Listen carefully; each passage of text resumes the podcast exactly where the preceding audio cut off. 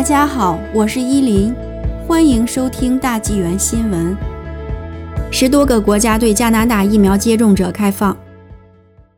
从五月六日开始，至少有十多个国家向已接种疫苗的加拿大人开放，但该省各地区之间仍有严格的旅行和社交禁令。本周开始，你可以从温哥华国际机场乘航班飞往法国、希腊、爱尔兰、泰国、以色列、巴巴多斯、伯利兹。克罗地亚、冰岛、马耳他、哥斯达黎加、厄瓜多尔、大溪地、波兰、爱沙尼亚、危地马拉、黑山、塞舌尔或斯洛文尼亚。但如果你想从温哥华开车到基隆纳、乔治王子城、卡斯特里加或克雷斯顿，却不被允许。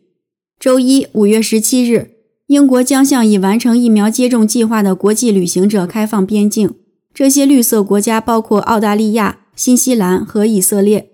这些国家的旅客需要证明他们已经接种了疫苗，并出示最近的阴性 PCR 测试结果。在抵达目的地后，可以自由活动。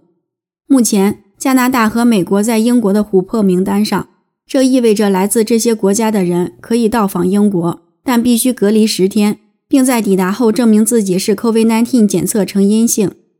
据温哥华太阳报报道，旅游专家克莱尔·纽维尔表示。欧盟也将很快开放其所有成员国。美国游客有可能在今年夏天访问欧洲。他还说，欧盟成员国也将采用疫苗护照方案，旅行者可以下载程序到智能手机上，用来证明自己的疫苗接种情况。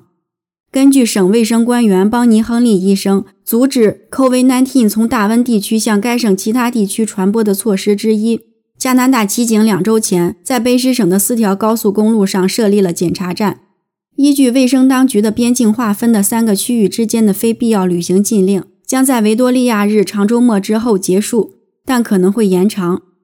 根据紧急计划法，加拿大骑警有权执行任何省级卫生官员的命令，包括跨区域边界的非必要旅行将被罚款五百七十五加元。纽维尔说，从海外乘飞机返回加拿大的人士仍然必须在酒店里隔离三天，等待抵达时的测试结果。他们还必须在离开简易酒店后进行自我隔离十天。另外，登机前同样要出示在过去两天内进行的 PCR 测试。纽维尔称，加拿大的航空公司希望加拿大能够按照英国的模式，根据疫苗接种和感染率等指标重新开放旅行。根据加拿大 COVID-19 疫苗追踪网站，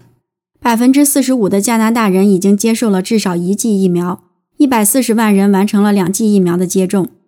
纽维尔推荐联合国世界旅游组织的目的地追踪器，来监测哪些国家允许旅游以及相关的政策。